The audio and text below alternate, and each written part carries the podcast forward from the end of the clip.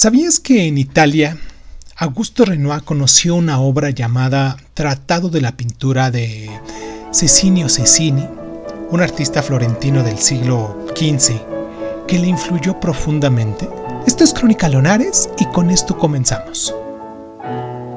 Auguste Renoir es uno de los pintores más importantes del movimiento impresionista y debe su fama principalmente a sus escenas de recreo y a la sensualidad de sus retratos de mujeres y niños.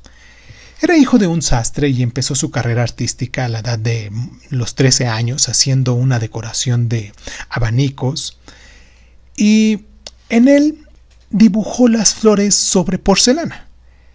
Entonces, perfeccionó su técnica haciendo copias en el Museo del Louvre hasta que en el año de 1861 se matriculó en la Escuela de Bellas Artes. Un año más tarde entró en el estudio del pintor académico suizo Charles Greyre, donde conoció a los que serían los grandes maestros del impresionismo, los bien conocidos Claude Monet, Alfred Cissé y Frédéric Basile. Aunque Expuso algunas de sus obras en el Salón de París en la década de 1960. Se unió a los impresionistas en su primera exposición en rebeldía en el año de 1874. Durante toda la década siguiente, los principios del impresionismo dejaron una profunda impronta en su estilo y en el Moulin de la Gazette, la composición está cortada de forma arbitraria, lo que hace que la pintura parezca una continuación del mundo exterior. Ahora bien, Renoir presentó esa obra en la tercera exposición impresionista que tuvo lugar en 1877. Un año después regresó al Salón de París, donde empezó a buscar el patrocinio de personajes de moda y, gente acaudalada, y ya liberado de restricciones económicas, comenzó a viajar con cierta frecuencia, primero a Maglev en el año de 1881 y al sur de Italia durante un largo periodo que comenzó en 1882. En ese país, en Italia, estudió el clasicismo de Rafael y las esculturas antiguas, un trabajo que le hizo preguntarse sobre el valor subjetivo del impresionismo. A partir de 1883, el interés inicial del artista por el color efímero, la luz voluble y los golpes superficiales del pincel dejó paso a una preocupación cada vez mayor por el volumen, la forma y el contorno.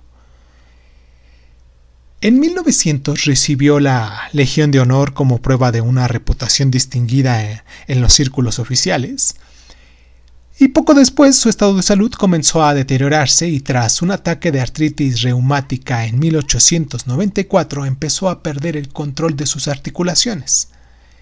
En 1910 ya solo podría Mm, pintar si se ataba el pincel a la mano. Y para empeorar aún más las cosas, se sentía abatido por los problemas familiares, ya que en el año 1915 su hijo Jean, que acabaría convirtiéndose en un cineasta famoso, resultó herido de gravedad en la Primera Guerra Mundial.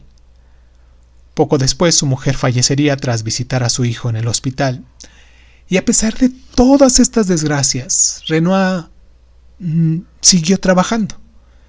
Con algunos 70 años a cuestas, empezó a experimentar con la escultura.